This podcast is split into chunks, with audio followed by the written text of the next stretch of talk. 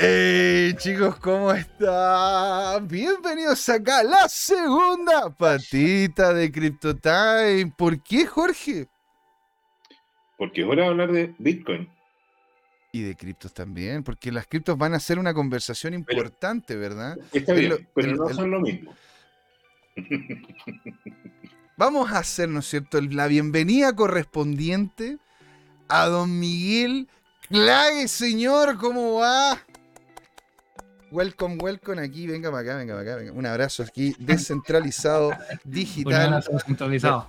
¿Verdad? ¿No es cierto? Para usted y para todos los que nos están viendo. Y de hecho ya el chat tiene más de alguna pregunta sobre el tema que vamos a conversar. Los que tengan la desgracia de no conocer a Miguel, don Jorge, ¿nos puede dar una minimísima presentación? Sí, mira, yo, yo te diría que eh, estoy tentado a decir que más que persona, Miguel Claje es un personaje, pero, pero también es una muy buena persona. ¿Por qué? Porque él dona su tiempo y su energía a la comunidad. Yo lo encuentro loable, yo lo conocí cuando eh, estudiaba él eh, ingeniería comercial en la Universidad de San Sebastián, donde yo era un directivo de ingeniería, y entre los dos empezamos a formar, a fundar primero una comunidad en torno al Bitcoin y después la extendimos a lo que terminó siendo la ONG Bitcoin Chile y también a la Asociación Chilena de Criptotecnologías. ¿ya? Eh, él además después expandió eh, su alcance a nivel latinoamericano eh, y integra una serie de otras comunidades y grupos que están en el fondo impulsando lo que realmente importa, que es la adopción cripto y Bitcoin. Y sobre todo Bitcoin. Qué notable, señor. Bienvenido acá y lo que nos compete, ¿verdad? Lo que se ve, ¿verdad? En la parte de atrás de donde está Don Miguel, donde estamos viendo a los bancos peleándose a combos, ¿verdad? Con el Bitcoin. Ahora, aquí nos comenta don Javier Salinas, los bancos, dice él, no quieren nada con las cripto. Incluso cuando le pregunta a un ejecutivo una opinión sobre las cripto que hacen allá en Estados Unidos. Dice, muestran que tienen, eh, que recibieron ellos, ¿verdad? Claras instrucciones de no relacionarse con este mundo. Más aún cuando las conversaciones pueden ser grabadas. Y don David, ¿no es cierto? Nuestro amigo que está allá en México, que le mandamos un gran saludo, nos dice, en mi humilde opinión, los bancos siempre estarán en contra de las cripto. El negocio el, negocio es que el fiat siga centralizado. ¿Por qué las cripto no? Entonces, aquí viene la pregunta, ¿verdad? Don Miguel, ¿por qué el Bitcoin sería un problema para los bancos? ¿Y por qué están peleando contra él? Oye, antes de responder la pregunta, por supuesto, muchas gracias por la invitación. Un gusto estar acá en el programa. había saludado todavía. Pero, eh, oye, sí, no, de verdad, un gusto estar acá. Qué bueno que, como siempre, un, placer estar aquí aportando los Por supuesto, respondiendo las dudas y inquietudes de la comunidad y, de sus seguidores. Así que, em, sí, en el fondo, el, tema de, los bancos y, las criptomonedas, particularmente Bitcoin, es un, em, es un digamos, una discusión interminable. Yo creo que, em, en el fondo, el, tema pasa por quién controla finalmente la, el flujo del, dinero. Yo creo que en el fondo esa es la raíz del, tema. ¿Quiénes son los que controlan en el fondo el los flujos de dinero? Y aquí cito al, al, vigésimo presidente de Estados Unidos, eh, eh, ¿cómo se llama? James Abraham eh, Garfield que fue por, suerte, por cierto el segundo presidente asesinado en Estados Unidos y recordado como mártir por haber luchado contra la corrupción en Estados Unidos. Mm. Eh, quien dijo una vez eh, que quien controla la oferta monetaria de un país, controla el país. Entonces yo creo que va por ahí el, tema. Mm. Cuando es una lucha que, que, nace desde, desde ese, nace en, ese, en esa, digamos, en esa ese es el origen, en el fondo, digamos, que en la historia del dinero nosotros vemos cómo ha evolucionado y que eh, llega un punto en donde aparecen, digamos, los bancos centrales, que los, son recientes, en, digamos, entre comillas, en, lo que es la historia del dinero, porque el, Banco Central más antiguo no tiene más de 1300 años. Creo que fue el. Corríjame si me equivoco, ahí por el. No, voy a inventar cualquier, cualquier país. Hubo uno, hubo uno que fue el primero en algún momento, eh, algún país europeo por haber sido el primero ahí que tuvo el, primer banco central y pero no tiene, no tiene más de 300 años cuando la historia del dinero tiene miles de años de antigüedad, por supuesto, mm. y es ahí donde se monopoliza la emisión del dinero. Bueno, los primeros en monopolizarlo fueron los chinos. Es muy interesante, porque de hecho los primeros en monopolizarlo fueron los chinos, en donde de hecho tenían un subyacente que era, lo, que era, que era como se llama el, arroz. Después, cuando llegaron, cuando llegaron, ¿no cierto?, los, eh, los europeos, empezaron a colocar la plata para poder, ¿no cierto?, hacer manejo del capital y del dinero. Y así de hecho fue cuando después cuando llegaron los mongoles, en donde se quedaron a cargo, ¿no cierto?, de China por un buen tiempo, ellos abusaron de ese, de ese poder y terminó siendo, entre comillas, la primera burbuja que se generó en relación al dinero centralizado. Tanto fue así de que incluso Marco Polo, que fue una de las personas que estuvo viendo, ¿no es cierto?, el desastre que se estaba viviendo en China por el tener este dinero centralizado, fue uno de los primeros que habló de que de hecho el dinero debería ser como era en Europa en ese entonces, en donde había muchos dinero, habían varios dando vuelta, y en realidad el dinero era simplemente la seguridad que te entregaba de, la, de lo que valía la plata que estabas moviendo, esa moneda que estabas entregando, ¿sí? pero era, era solamente la validación del Estado de que esa moneda tenía la cantidad de oro, de plata, de cobre, etcétera, que decía, ¿no es cierto?, esa moneda que tenía. Porque si no, tú podías realmente creer en un otro y con el concepto del, del, oro, la plata, poder hacer compras y ventas sin ningún tipo de problema. Y ahora, ¿por qué, esa, esa, historia, esa historia en el fondo igual es reciente, porque como te digo, eso, esa, esa, esa dinámica de, de tener, digamos, la economía respaldada en oro fue después con la aparición de los bancos centrales. Y por cierto, fue el banco de, Suecia, digamos, el primer banco creado por el Parlamento sueco. eso fue el siglo, siglo 1600, por ahí. Siglo XVII, claro. Entonces, y, antes que había, pues en el fondo la economía se manejaba libre, pues. Era todo el mundo manejaba sus metales, sus eh, conchitas de, de, la, de, la, playa, digamos, distintas formas de dinero, en el fondo que se manejaba de manera libre en el fondo, sin ninguna autoridad central que estuviera manejando eso. Entonces, de alguna manera, con, este, con, con, la aparición del Banco Central aparece lo que tú mencionas, en el fondo de que la, economía se empieza a respaldar en, el oro, etcétera, pero es algo reciente en, esa historia. Entonces, de algún modo, eh, la, en, el panorama, digamos, general, uno puede perfectamente visualizar que llega un punto en que el establishment se da cuenta, ok, cómo, nosotros controlamos a la sociedad y manejamos a las personas a través del dinero. Y es ahí donde se empiezan a crear estas figuras de bancos centrales. Ahora, ¿por qué, ¿por qué cómo se llama? Pueden manejar a la gente los bancos centrales a través del dinero. Porque al final eh, es simplemente dinero. No es más que eso, ¿verdad? ¿Qué es lo que dirías tú? Es que, claro, en el fondo el, mundo se mueve con dinero. esa, esa, es la realidad. Entonces, ¿quién controla el dinero maneja el mundo? Esa es la cuestión. Em, y, bueno, de ahí hay que aparezcan ciertos, ciertos modelos económicos en donde, donde ya no se prescinda el dinero, pero ahí ya entramos en, en, otra, en otra materia un poco más, más disruptiva. Pero en el fondo, yo creo que va por ahí. En el fondo, quien controla el dinero controla a la sociedad y a la gente. Y ahí, por supuesto, como digo, la lucha eh, con los bancos, yo creo que parte por ahí. Eh, esa es la, la motivación.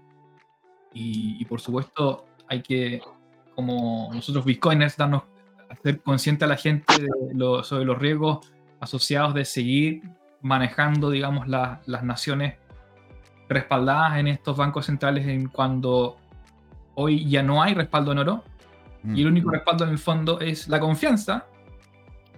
Netamente la confianza en el fondo de que, las, de que estas entidades van a, a seguir operando, digamos, de buena fe. Uno espera que estén operando de buena fe, por supuesto, pero muchas veces se demuestra que más que nada representan intereses. Y ahora, ¿por qué, ¿por qué, ¿por qué cómo se llaman los bancos, siendo de que los bancos existen desde antes que se creasen, ¿verdad? Los bancos centrales, porque los bancos vienen desde el siglo, bueno, si, si hablamos podría los ser Medici. de los bueno, o sea, imagínate el siglo el siglo XIV, siglo XII, siglo XIII. Entonces, ¿por qué, ¿por qué cómo se llaman los bancos, siendo de que están antes de las monedas centralizadas, antes de las monedas de los estados, mm. no quisiesen volver a, lo que antiguamente era? ¿Qué, ¿Qué, es lo que ganan los bancos al vincularse, ¿no es cierto?, con estados y con estas monedas centralizadas. Ah, yo creo que están insertos en el tema, eh, digamos, regulatorio, ya que está sujeto, digamos, a esas, a esos tipos de normas y sobre todo yo creo que la parte más atractiva de los bancos es el tema de las reservas fraccionarias, donde pueden crear literalmente dinero de la nada. antes, antes de llegar a eso, a mí me gustaría hablar unos tres minutos de los fundamentos. ¿Y cuáles son los fundamentos? El, el, primer fundamento, y quiero reconocer que hasta poco después de los 40 años, yo era un ingeniero bastante culto en muchas cosas y era absolutamente ignorante en lo básico del dinero. Y fíjate que en una de las primeras charlas que organizamos con Miguel Claje, llegó un contador, un contador muy gentil que no era muy pro Bitcoin. ¿ah? Y él hizo un taller y nos hizo firmar unos papelitos y nos demostró eh, en forma práctica cómo opera el dinero. Y el dinero, así, en la primera definición básica, es un crédito. Es un papel que tiene una firma, o al menos una firma del presidente. En Chile también se incluye al gerente general del Banco Central, puede ser el tesorero y, ese papel lo que dice es que tú das algo que tiene valor. Antiguamente, por ejemplo, era oro o era plata o era algo que le daba sustento a ese papel y que ellos recibían ese valor y te daban un papel con la promesa, como ocurrió, por ejemplo, en el caso del dólar estadounidense, de que tú ibas a un banco con ese papel y te devolvían el equivalente en oro. ¿ya? Eso es re interesante porque, porque eh, lo primero que hay que entender que es un crédito.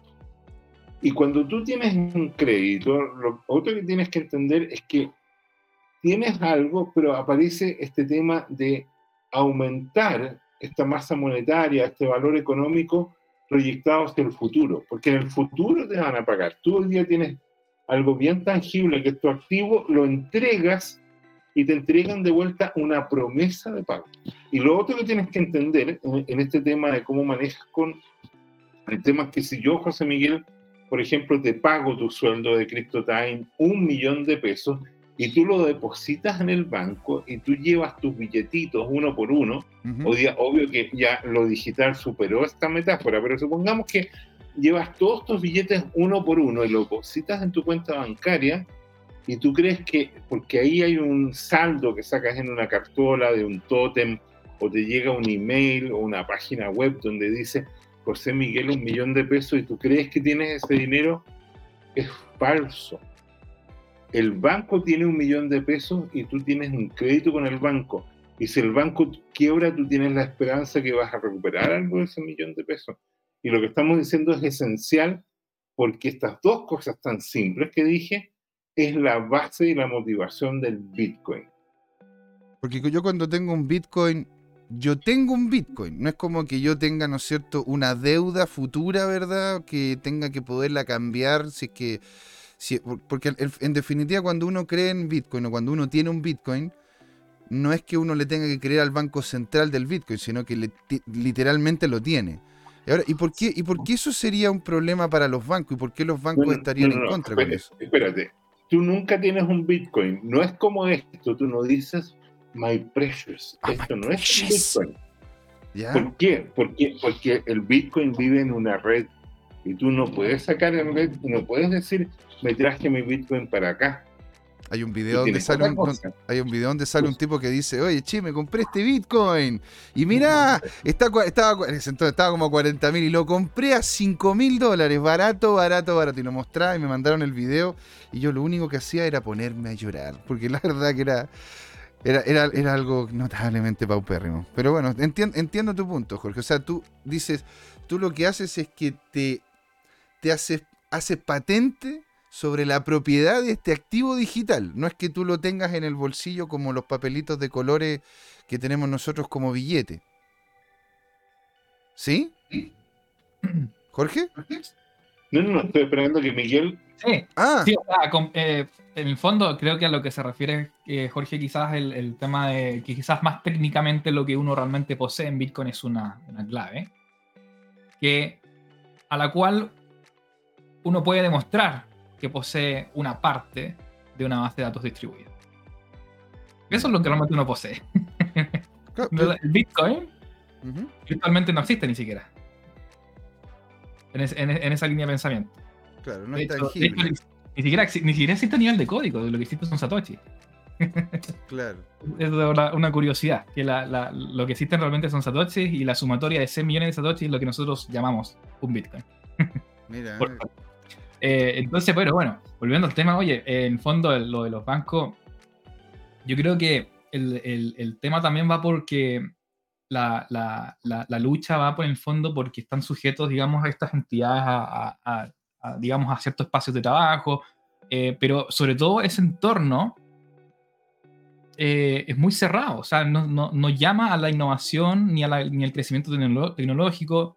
Prácticamente la última innovación siempre se dice que fue la invención de las tarjetas de crédito y los, cajeros automáticos, y eso fue la, última innovación que hubo en la industria financiera. Entonces, eh, y, hoy, sobre todo, eh, sobre todo con, la, con las generaciones más jóvenes, que como que tú le empiezas a hablar de bancos, no, no, no, ¿qué, me, me estaba hablando? Que tengo que hacer un trámite, que tengo que ir a sucursal y hacer fila. No quiero, no, no quiero saber nada de eso. O sea, están metidos en el teléfono, lo único que quieren, eh, y si quieren pagar algo que sea, a lo mejor había el teléfono, hacer clic y pagar y listo, y se acabó. ¿Te fijas? Entonces, yo creo que de algún modo ahí va a ser interesante la dinámica que se va a ir dando conforme las generaciones más antiguas, que están todavía como aferradas al tema, al tema de los bancos y, en ese tema, eh, empiecen a ser desplazadas por las generaciones más jóvenes que van a, decir, no, pucha, no, el banco no me acomoda a, mi estilo de vida, eh, eh, quiero algo más rápido, algo más fácil, algo más confiable también. Entonces, eh, esa es una dinámica interesante y ahí la estrategia de los bancos, bueno, hoy en día es, por supuesto, digitalizar todo, tratar de, ofrecer aplicaciones quizás más fáciles de usar, pero aún así no sé si será suficiente. O sea, nosotros, por lo menos dentro de la, de la asociación y lo que motivó un poco que yo propusiera este tema, ha sido todos los problemas que hemos tenido nosotros como, organización, los bancos, con, con, nuestras propias operaciones en el fondo. Entonces... Mira, antes de, antes de que nos vayamos, ponte tú, al, al, caso específico que lo vamos a conversar, ¿no es cierto?, en la última parte, aquí hay un tema que está comentando el chat muy interesante. De hecho, ya tenemos acá al señor, ¿verdad? Don Yerko Pincheira, nuestro Satoshi chileno, que nos comenta un tema que yo la verdad que de ahí quiero sacar la pregunta. Dice, los bancos y entre paréntesis él coloca la Fed, usaron los exchanges para convertir a Bitcoin en un, instrumento de especulación en mm. vez de ser un medio de pago. Y es, ahí donde, donde vengo, viene la pregunta, porque aquí nosotros estamos tratando de comentar, ¿verdad? Que son los bancos contra las cripto, ¿verdad? Y eso, eso, esos bancos, los bancos comerciales, incluso Visa, que podríamos decir que que es como un, banco, pero que se especializa netamente, ¿no es cierto?, en el, en el lending a muy corto plazo, a través de crédito y por medio de un sistema internacional, están acercándose al mundo cripto. Yo he visto bancos interesados, ¿no es cierto?, en saber de qué se trata, pero serán, serán en definitiva los bancos centrales, los estados, los que están utilizando, ¿no es cierto?, a través que dicen, oye, como esto no está regulado, ustedes no pueden seguir ¿No, ¿No será desde más arriba la pelea contra este tipo de tecnología? Más allá que los bancos comerciales, porque los bancos comerciales son empresas. Y si la gente quiere cripto, le van a terminar dando cripto. Te entiendo perfectamente el tema de la regulación. Pero la pregunta es, ¿el tema vendrá de más arriba? ¿O es un tema realmente de los bancos comerciales que están colocándoles problemas a la gente que está queriendo desarrollar esta tecnología? No, o sea, como, como te dije, en el fondo viene de hecho mucho más arriba del fondo del establishment y la, la elite financiera que maneja el mundo y que está detrás de las cortinas y que no se muestra abiertamente porque no necesitan hacerlo. Manejan el mundo tranquilamente desde, desde sus palacios. Entonces, eh, eh, eh, yo creo que va por ahí justamente. y, y, supe, de hecho, de algunos casos, eh, estoy tratando de acordarme hace unos años, sobre todo cuando fue este tema de, lo, del cierre de las cuentas corrientes a, los exchanges. Uh, me acuerdo, Eh, me acuerdo. Ahí estuvimos hasta en el, en el sí. Tribunal de la Libre Competencia. O sea, Y ese tema, de hecho, todavía no está cerrado. Si entiendo que esa demanda todavía está ahí. No, yo ni, ni idea en qué estará, pero, pero sí me acuerdo que supe eh, eh, que en, en ese periodo, de hecho, me acuerdo que hubo uno de los bancos, que no voy a decir cuál es, Ujú. eh, había, Ya, ok.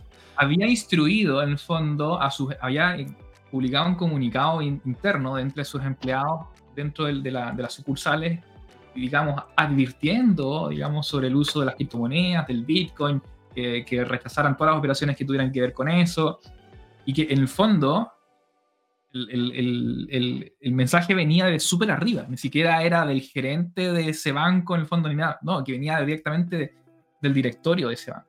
Entonces no es un tema de que, de que el gerente o algunos empleados del banco tengan esa, digamos, esa postura en contra del Bitcoin, sino que esté mucho más arriba, mucho, mucho. Es un tema del status quo, dices tú, ¿no? O sea, en definitiva, ¿cómo, cómo, es que este, esto que ya está todo funcionando, estábamos todos de acuerdo, aquí, ¿cómo se llama? Los que estábamos arriba estábamos ganando y el resto lo ocupaba nomás, y, y ahora me están diciendo que me quieren mover el piso, que me van a mover este, este, este, ¿cómo se llama? Este, este castillo de naipes que he ido creando. Entonces, ¿Qué es lo que te decía en el comienzo? O sea, en el fondo es así, el que, el que maneja los flujos de dinero y la oferta de dinero maneja el mundo. Entonces, por supuesto, si de repente aparece en el año 2009 una forma de dinero que no es, puede ser controlada por nadie, o sea, que obviamente nace de manera centralizada, pero que se va descentralizando en el tiempo hasta llegar a un momento en que nadie puede controlarlo, mm, por supuesto que yo voy a estar en contra de una forma de dinero que disrumpa mi poder actual. ¿Cómo yo voy a querer entregar mi poder? o sea, desde, desde el punto de vista, por, por supuesto, del ego. Es del ego, en el fondo, que, que domina a esta gente. Entonces, eh, es eso. Eh, y por supuesto, es ahí en donde el Bitcoin va a triunfar, porque no, no, no pueden hacer nada. Por supuesto, van a haber intentos y están habiendo intentos de crear monedas eh, digitales de bancos centrales eh, que, que van a, digamos, tratar de perpetuar el poder, extenderlo y tratar de aplazarlo, inaplazar. En el fondo es detener algo que no se puede detener, porque Bitcoin va a seguir funcionando y a Bitcoin no le importa nada. Va a seguir funcionando y no hay nada que puedan hacer para detenerlo. Ahora, los bancos están tratando, ¿no es cierto?, de generar algunas soluciones vinculadas con el tema de las cripto. Dicho eso, hemos visto lo que está pasando con XRP. Uno puede, uno puede estar a favor, en contra, ser maximalista o no. Dicho eso, revisando lo que ha pasado con la SEC en Estados Unidos, más que con los bancos, ¿ah? No es que los bancos estén haciendo movimientos negativos ante las cripto como tal. De hecho, antes de, antes de venir acá a la, a la- conversa, ¿no es cierto? Me hizo una investigación un poquito por encima, ¿verdad? Sobre qué cosas realmente están en contra de los bancos. Y, y al final me he estado, he estado llegando a, a como una conclusión en donde, en definitiva, el problema es que como los bancos se manejan en un contexto regulatorio, y este contexto regulatorio les dice qué hacer y qué no hacer, en definitiva, más allá de ser un problema con las cripto como tal, es las, lo, como las, ¿cómo puedo decir? Las, las cadenas. El, el espacio, el espacio de trabajo. ¿Te das cuenta? Sí, pues lo que te decía, en el fondo la regulación es lo que eh, tiene, eh, digamos, sujeto a, a los bancos en ese sentido y decirle, ok, este es el espacio de trabajo porque eso es lo que el, el- el hombre que está detrás de la cortina es lo que te dijo que tú tenías que hacer. Mira. ¿ah? Bueno, y aquí de hecho nos comenta, ¿verdad? Don Alejandro Máximo, le mandamos un gran saludo, grande a usted, señor, cosa que vamos a conversar también sobre el tema de los bancos más adelante, sí, pero visto desde el punto, de- visto desde el punto de vista de la tecnología, ¿qué es lo que están haciendo mal los bancos tecnológicamente? Eso lo vamos a conversar, ¿verdad? En un futuro con don Alejandro Máximo. Y él comenta, la guerra será entre BTC y las altcoins versus las CBDCs. ¿Qué opinan ustedes al respecto? Ah, don Jorge, está, está- Eh, está- está comentando, pero lo te- lo- ah. está así como an- Antes de eso, yo quiero complementar lo que decía Miguel con, con algo fundamental. Hay un video de un parlamentario europeo que se llama Gottfried Bloom.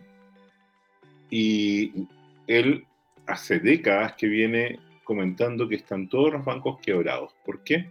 Porque prestan dinero que no tienen a través de lo que se llama eh, y tú lo estabas comentando recién, uh, José Miguel, eh, la política o, o, la tecnología QI, ¿ah? que es, eh, por así decirlo en castellano, un facilitamiento cuantitativo. ¿Y, ¿Y qué es?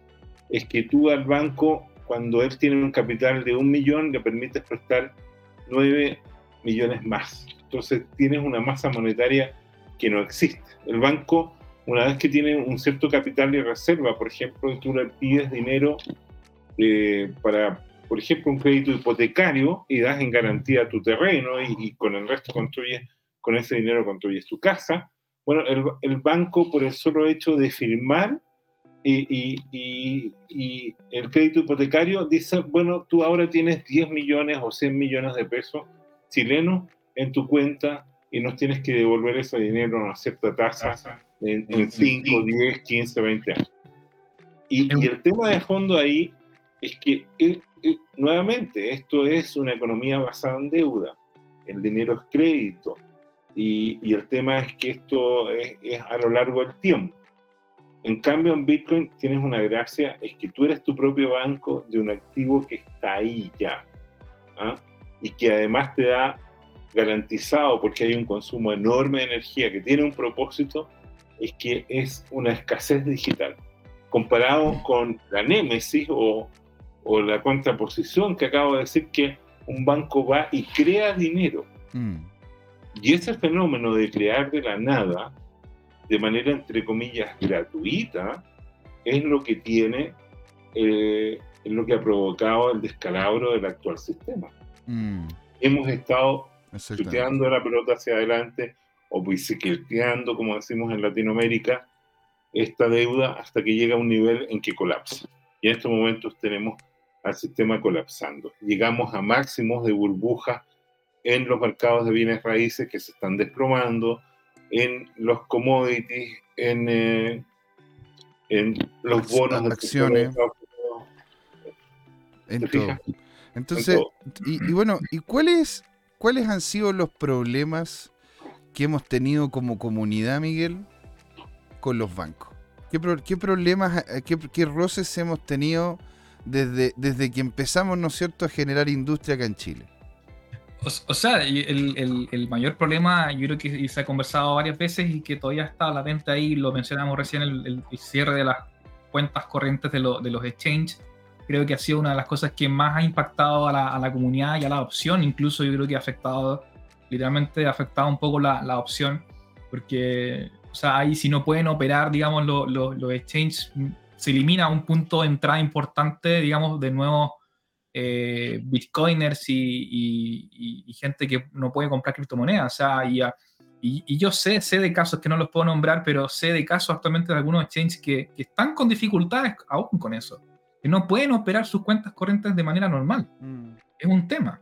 Pero ¿por qué, eh, cerraron las cuentas, ponte tú? ¿Qué, es lo que estaban haciendo mal los exchange qué era lo que en definitiva posicionaron en, la, demanda? Porque si tenía una demanda es porque, a ver, si tú me pegaste a mí, oye, digo, mira, tengo un ojo morado, me pegó este tipo, oye, que, me pague, demanda.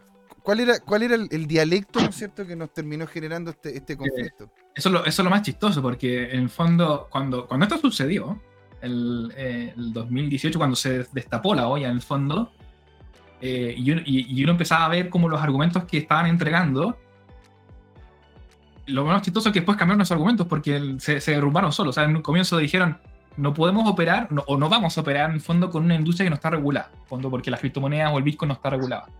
Pero si tú te fijas en esa época, por ejemplo, habían otras industrias, por ejemplo, como el, el de transporte de pasajeros en Uber y Cabify, y otras empresas que no estaban reguladas en ese entonces. Claro. Y seguían operando normalmente con su cuenta. ¿Te das cuenta? Entonces, el, argumento de base no era válido.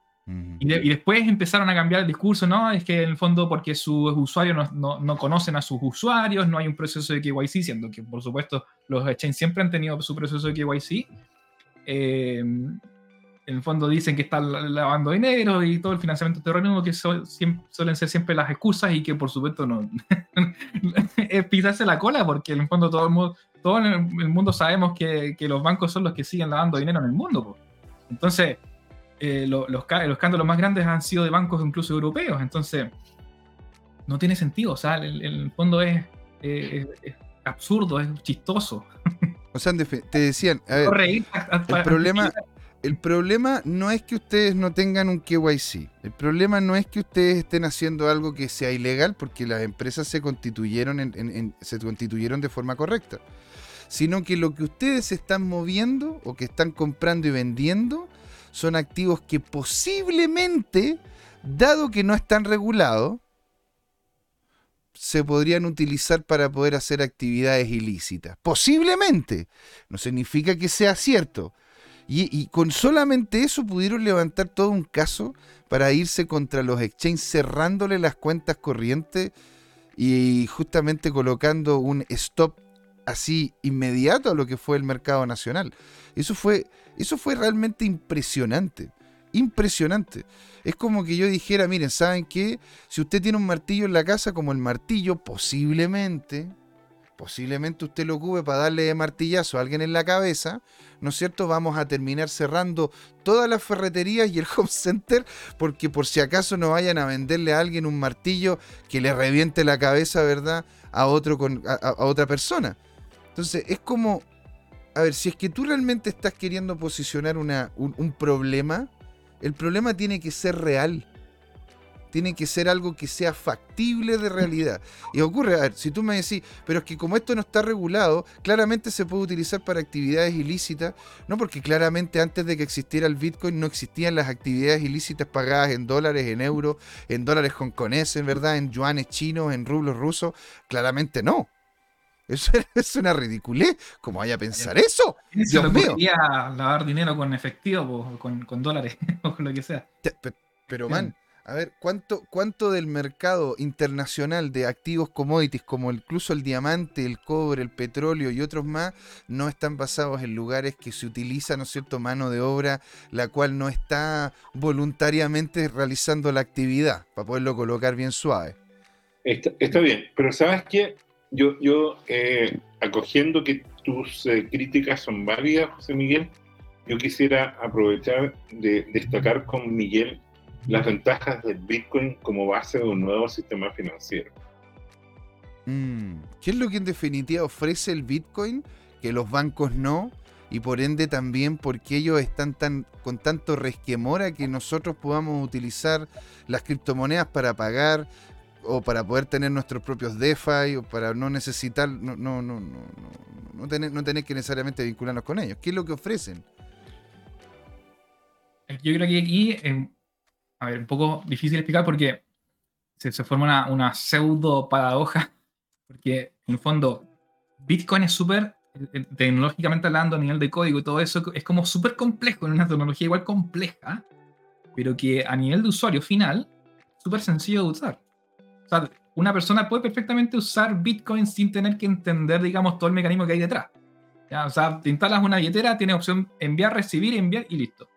Entonces, en el fondo yo creo que la lucha va por ahí, en el fondo la facilidad de poder mover dinero y poder almacenar tu, dinero en, una billetera de Bitcoin, en el teléfono, sin que nadie te diga cuáles son las condiciones para que tú abras esa cuenta, que existan prerequisitos arbitrarios de cómo tienes que abrir esa cuenta, no existe en Bitcoin. Mm. Tú puedes literalmente en menos de un minuto bajar una aplicación en tu teléfono, una billetera, y tener Bitcoins enseguida, comprando, digamos, en alguna parte, por supuesto y con eso tú lo envías y lo mandas a cualquier parte. Entonces, esa, en el fondo, esa libertad y esa flexibilidad de poder usar el, dinero en Bitcoin, digamos, el libro que es un poco la, lucha y porque en el fondo ahí el banco deja, no es negocio al banco, pues, el, el, banco, digamos, factura por, por intereses. Pues. Entonces, ¿cómo, cómo, ¿cómo va a seguir facturando si es que no puede controlar, digamos, la cuenta donde tú no almacenas su dinero? Bitcoin ofrece esa posibilidad, pues en el fondo, de convertirte en tu propio banco. Eh, y eso me lleva un poco a, los problemas, eh, si, si, me permiten transparentar un poco los, problemas que nosotros tuvimos como, como asociación ONG, los, los, temas que hemos tenido nosotros como los, con los bancos. Mm. Porque nosotros hace, hace aquí, ya... Aquí Miguel, aquí Miguel, se empieza a poner los guantes de box, y ahí empieza, a aparecer, empieza, ¿cómo se llama?, a colocarse las líneas acá abajo, ya, a ver, esto es lo que me pasa. Porque lamentablemente, a pesar de que nosotros difundimos el Bitcoin y todo, necesitamos seguir usando pesos chilenos para hacer estas cosas.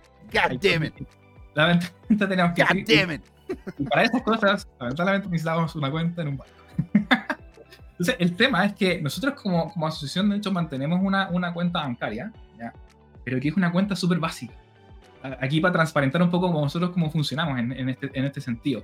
Porque nosotros como ONG somos una organización sin fines de lucro y el tema es que a, los, a, la, a las ONGs en Chile no les dan una cuenta común y corriente como al resto del mundo. Nosotros ONGs tenemos unas cuentas especiales que son para ONGs. Y en el caso del, del, del, banco, ex banco del, del Estado, Ya. te dan una O sea, la asociación Bitcoin Chile tiene una cuenta en el Banco Estado. es que esa es la, la, paradoja. Sí, pues, Oye, y, y, mantenemos una, una cuenta que no es una cuenta corriente, es una chequera electrónica y que no, no, no podemos hacer transferencias electrónicas. Lo repito, no podemos hacer transferencias electrónicas desde nuestra cuenta.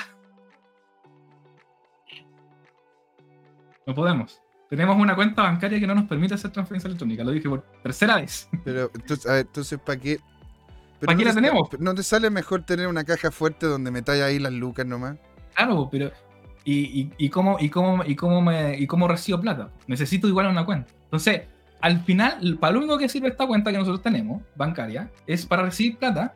Y si queremos gastar, que llevemos, llevamos ya dos meses haciendo, o sea, perdón, dos meses, dos años haciéndolo de esta manera. Si quiero usar las, las platas que están en esa cuenta, estoy obligado a trasladarme a un cajero automático y dar el máximo que me permite el cajero automático, que son 200 mil pesos, depositarlos en una, en una, cuenta a mi nombre y transferir desde ahí o, trans, o depositarlos directamente en la cuenta donde yo quiero pagar. Pero, y, los fees, porque ahí estáis pagando por la trans, por, por la transferencia, por el sacarlo del cajero, por, por cómo se llama mover, No, no hay comisiones. No, hay comisión en esa dinámica.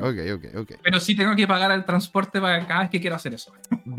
aunque, aunque sea un costo chico, pero, pero en el fondo es el tiempo, el tener que movilizarse, girar, hacer la fila para, la, para la ventanilla, depositar, llegar a mi casa o el teléfono, hacer la transferencia. Llevamos dos años haciendo eso. Dos años haciendo eso. Y ahora, esta semana, llegamos. Te dije que era un personaje generoso con la comunidad. O sea, imagínate, pues el hombre, el hombre, ¿cómo se llama? Casi se inmola cada vez que va al cajero. O sea, me imagino yo que este hombre es como. entra, entra al banco, ¿no es cierto? Y empieza como a salirle fuego de las patas, y como que. No, imagínate como, el diablo entrando a la, iglesia, no sé, unas cosas así. Imagínate cuando de repente hay que hacer pagos a proveedores, sobre todo que nosotros organizamos eventos de 1 o 2 millones de repente cuando hay que pagar un proveedor. Dice, espérame unos 5 o 7 días para acumular las 200 mil pesos que puedo girar todos los días para poder hacerte el pago completo. O sea, es una locura. Es una locura. Y, y, ahora esta semana estábamos tratando de resolver ese tema abriendo una cuenta normal, digamos, una cuenta corriente normal. Y resulta que no, no dan. No dan cuentas corrientes a ONG normales te dicen, no, mira, te podríamos dar una cuenta, una cuenta para microempresa, si te, te consideramos microempresa, pero tienes que, pero te, pero te pedimos que deposites 10 millones mensuales. Ah, fantástico, fantástico. Oye, 10 millones mensuales. Estupendo. Me dieron cara de Bitcoin. Claro, te dieron cara de Bitcoin. No, pero colócate un par de Bitcoin nomás acá a la semana. No, sí, un par de Bitcoin mensuales y estábamos hablando. Y en otros bancos similares, o sea, me dicen, no, ya, te damos una cuenta para ONG, pero te vamos a cobrar 0,5F todos los meses. No. 0,5F todos los meses. Todos los meses. Pero espérate, ¿eso, ¿eso ocurre con todas las ONG o es que realmente encuentras que se están ensañando con, contigo por, por el té? No, pues hay, hay, veces, a veces ocurre de que si es que están diciendo, oye, este tipo, ¿no es cierto?, habla constantemente sobre estas monedas que nosotros no queremos vincularnos. Entonces, si es que quiere venir para acá para que le ofrezcamos algún servicio, oye, cóbrale la vida a este tipo. Oye, para José, tú eres, tú eres ingeniero comercial y la verdad es que tiene racionalidad lo que hacen los bancos. Es un negocio, tiene un costo su servicio y te lo cobran.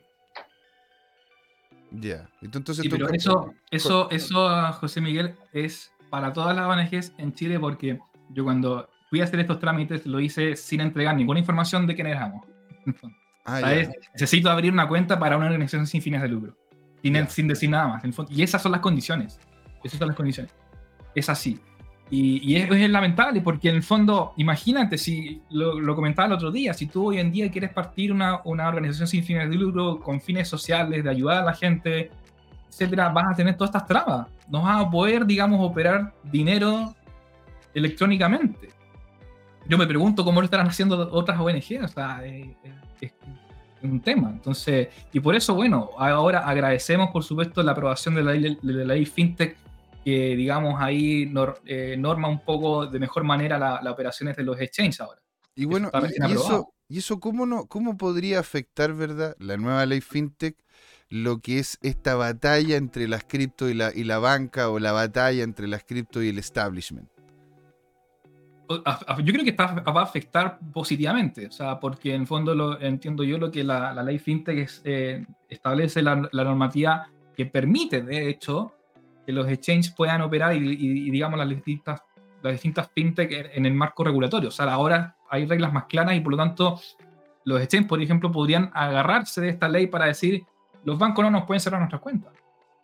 Fija. Entonces, yo creo que va a ser favorable. Esperemos que así sea. Hay que, hay que ver cómo, cómo se aborda el, tema, pero, pero, yo creo que va a ser favorable en ese aspecto.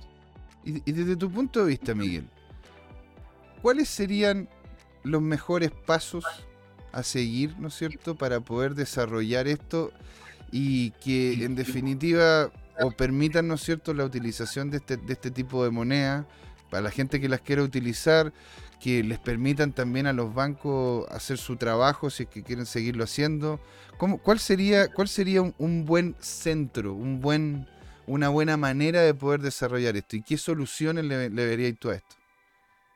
Yo creo que hay que saber, digamos, en este punto, ya siendo un poco más eh, objetivo y, razonable en esto, dialogar con, con, los distintos actores y entidades en en este tema establecer diálogos, ojalá públicos, y que se, trans, que se transparente en el fondo qué cosas se están, digamos, conversando, qué cosas se están diciendo, y evidenciar las ventajas de usar tecnologías de lógica distribuida y particularmente Bitcoin.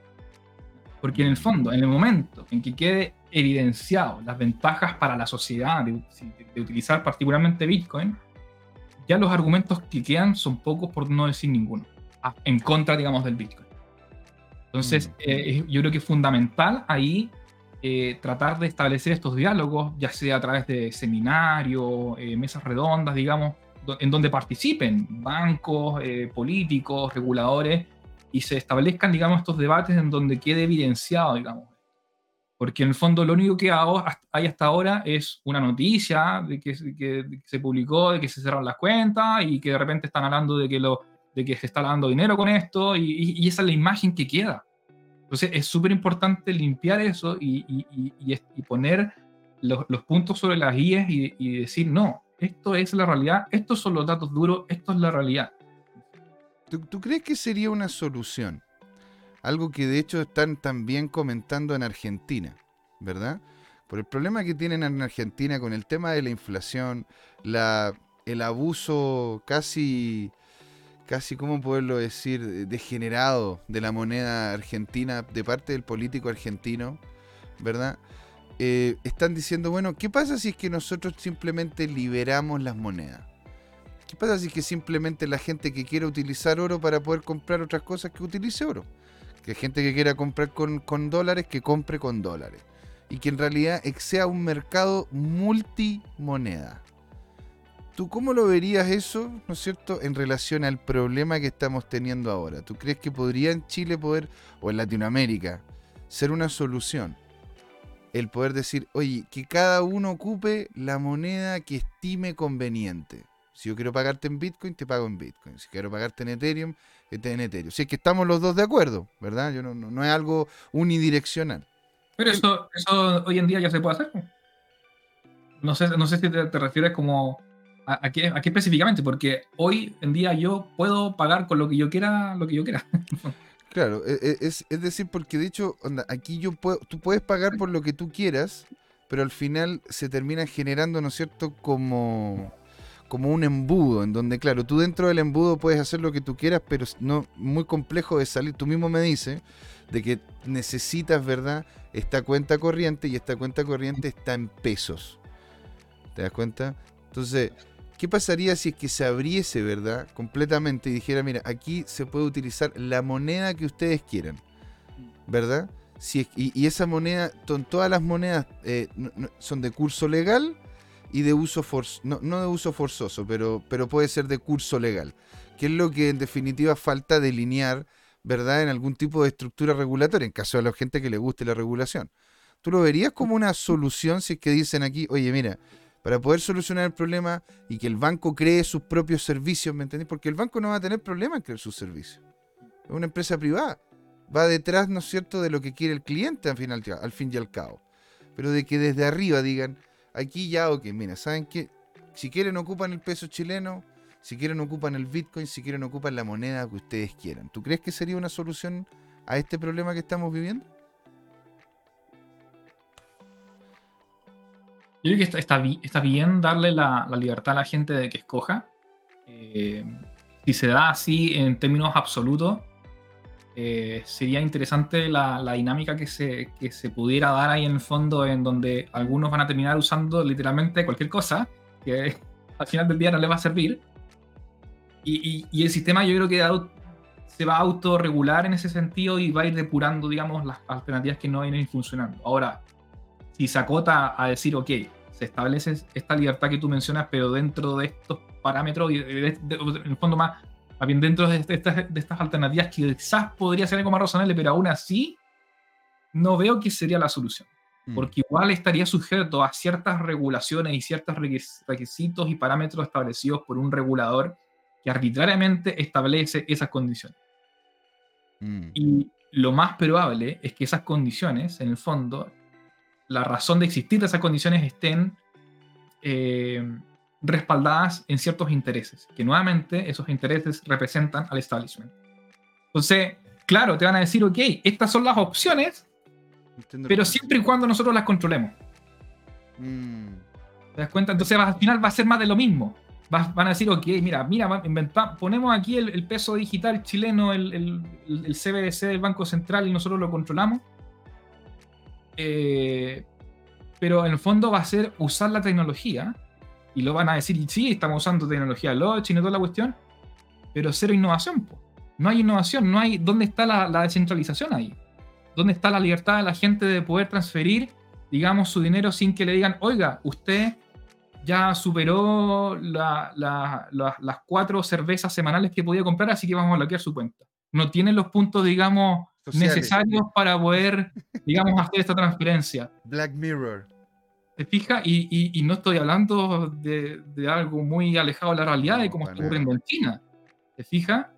Entonces, yo creo que, claro, va, va, va, va, va a estar ese intento de, de, aferrarse, digamos, yo creo que esa es la última barrera de lucha, digamos, de aferrarse al, al, al, poder que existe actualmente en, el poder monetario centralizado y esa va a ser la, última, digamos, la última, digamos, la última lucha, porque ya después va a quedar evidenciado que lo que, lo que en fondo agrega valor a la sociedad van a ser las monedas libres, particularmente Bitcoin.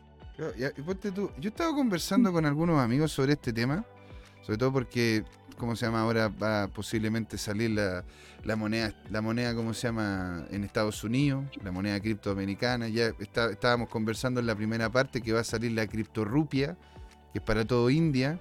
También ya tenemos el cripto yuan. Ahora, si nosotros ya en su momento, después de una batalla dura, ardua, compleja, pudimos separar la religión del Estado, ¿podríamos nosotros encontrar y, separamos la religión del Estado y vino un nivel de bienestar Dios, ¿verdad? ¿Verdad? Porque en definitiva se utilizaba, se utilizaba la religión como, como un ámbito de control. ¿Qué pasa si es que pudiésemos sacar la economía del Estado?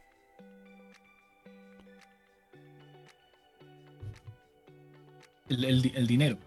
No, la economía del Estado. Es decir, que el Estado fuese este ente burocrático el cual tenga solamente el centro en ser lo más productivo posible, en solucionar los problemas, en vez de hacer proyecciones y elegir a los ganadores de, ¿cómo se llama?, de, lo, que es la economía. ¿Qué dices tú, Miguel? Ah, no sé si está hablando Jorge ahí, pero estaba muteado. ¿Está muteado, Jorge? Algo lo vi hablando, no sé si está, está hablando de... José Miguel, ¿qué te fumaste con vida? No, no me he fumado nada. Puro, ¿cómo se llama? Aire puro, aire puro y llenado de pulmones.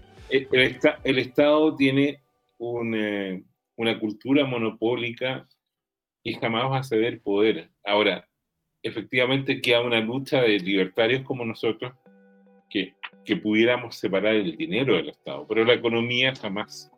Piensa tú que hoy día Chile está con un gobierno que está tratando de bloquear tratados internacionales que nos convienen, porque eso dificultaría crear más empresas estatales.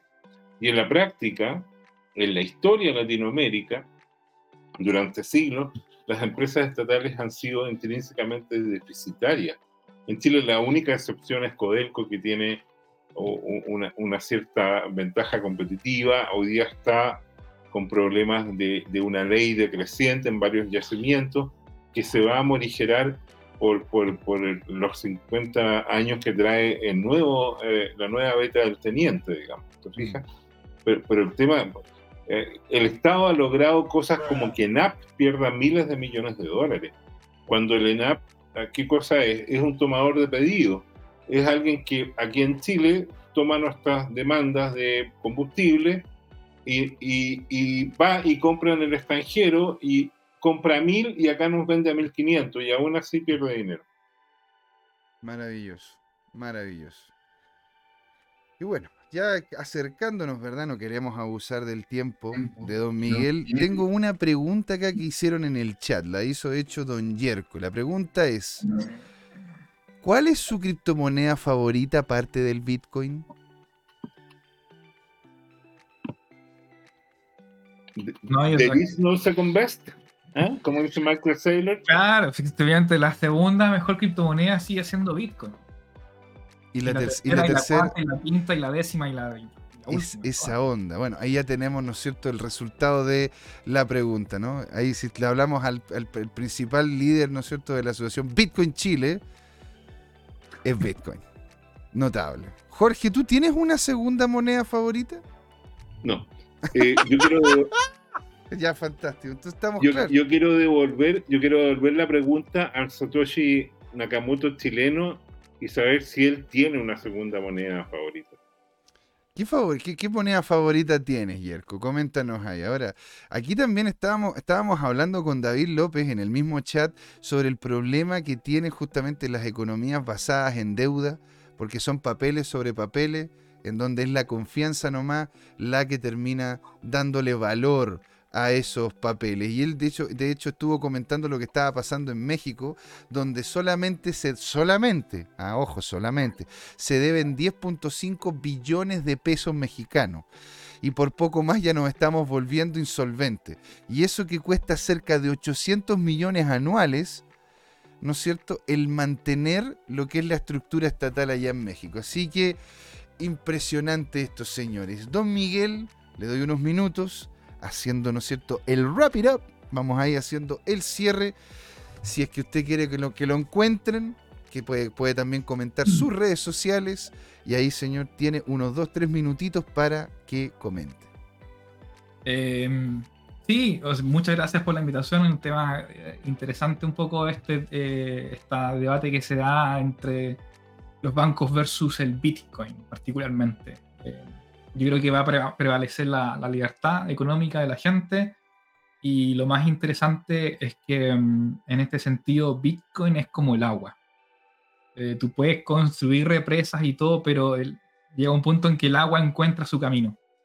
Encuentra su camino y no, y, y no hay nada, literalmente no hay nada. Van a intentar y van a intentarlo, pero no hay nada que puedan hacer para detener a Bitcoin. Así que Compren Bitcoin, usen Bitcoin. ¿Y dónde me encuentran en redes sociales? Hace poco me hice TikTok. TikTok. Muy bien. ahí, ahí, subí un video de descarga relacionado con este tema, si quieren verlo. Y, eh, bueno, me encuentro, tengo también Instagram, pero la verdad es que hay ya más a, cosas personales si quieren seguirme por ahí. Así que bueno, eso sigan a la ONG, por supuesto, ONG Bitcoin Chile, eh, nuestra página web, hgrid.org. Y eso, muchísimas gracias por la invitación. Maravilloso, muchas gracias al TikToker Miguel Clagues. que lo vamos a ver en un tiempo más y así hablando sobre Bitcoin. Don Jorge, unas últimas palabras y nos vamos yendo ya a lo que es el cierre, la segunda patita. Profesor, yo admiro su simpatía. ¿Qué quiere que le diga?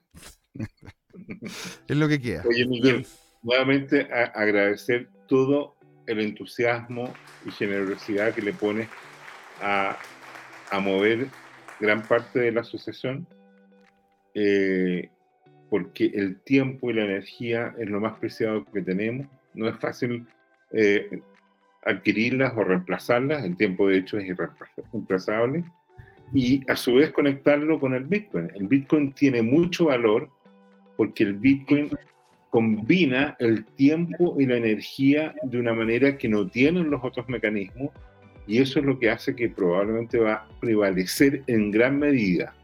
Yo no pienso que el Bitcoin va a copar toda la economía mundial, va a haber espacio por las condiciones que sea, por las autocracias, para las monedas digitales, va a haber espacio para los metales preciosos, para los commodities, para las monedas respaldadas por commodities, etcétera pero el Bitcoin es el único activo financiero que te permite que, por ejemplo, tu país es invadido y tú puedes mandar a tu hijo con moneda digital, con mil, dos mil dólares, como lo vimos ahí, y si él mantiene su clave de alguna forma, con alguna estrategia, él no puede acceder a ese dinero en cualquier parte, en cualquier momento, ¿ya?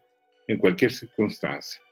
Y asimismo, como puedes resolver la vida de un ciudadano, puedes resolver eh, el quehacer de la tesorería de una empresa o subsidiaria completa en cualquier otra parte del planeta y esa empresa puede transferir 100 millones de dólares, 1000 millones de dólares, 10 mil millones de dólares con comisiones que son verdaderamente ínfimas. Se han documentado transacciones en la blockchain de Bitcoin donde se transfirieron más de mil millones de dólares y la comisión que gastaron estuvo entre 10 y 50 dólares. Y eso no, es una ventaja competitiva que no tiene ningún parangón. Y lo más importante de eso es que no tuvo que pedirle permiso a nadie. El Bitcoin es una máquina de confianza permissionless. Significa que tú no le rindes pleitesía a nadie. Si tú quisieras transferir dólares acá en Chile, tienes que pedirle permiso al Banco Central o eh, puedes transferirlo, pero después te van a pedir explicaciones del origen de ese dinero, el destino de ese dinero y todo lo demás.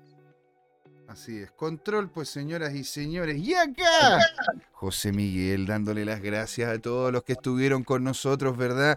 Se, estuvo Harvested Soul, nuestro CZ nacional, señor. Alegría tenerlo acá. Y respondiéndole a la pregunta del cierto de don Jorge, dice, don Yerko, mi segunda cripto favorita es Prosus Money porque dice, criptoanarquistas somos peores que los maximalistas. Bitcoin es un hito en la historia, parte del camino a la libertad, no es el final del viaje. Mira qué bien, don David López Álamo. Muchas gracias por estar ahí desde, desde México, que nos habló, ¿verdad? También estuvo con nosotros Isabel. Qué bueno que te esté yendo bien allá en Argentina, abriendo locales nuevos, siempre abiertos, ¿no es cierto? A ver, sinergia en ese sentido, don Javier Salinas que la verdad que estuvo muy activo en la primera parte y en la segunda comentó también más de alguna cosita. Estuvo también un, joven que llamaba Link. Sí, Link debe ser como el de Legend of Zelda, no sé, me imagino yo que también comentaba, ¿verdad? Sobre, sobre esta, sobre cómo se llama lo que estábamos hablando. Cookie Fisher estuvo con nosotros, también estuvo don Alejandro Máximo y don Pickenbauer desde allá de los altos lugares nortinos de esto colmo, señor. Muchas gracias a don Miguel por haber estado ahí, a don Jorge acá. José Miguel dándole las gracias y diciendo adiós, porque esto, señoras y señores, fue Crypto Time. ¿Por qué, Jorge? Fue hora de hablar de criptos y de Bitcoin y de los bancos. Ahí nos vemos. Chao, chao.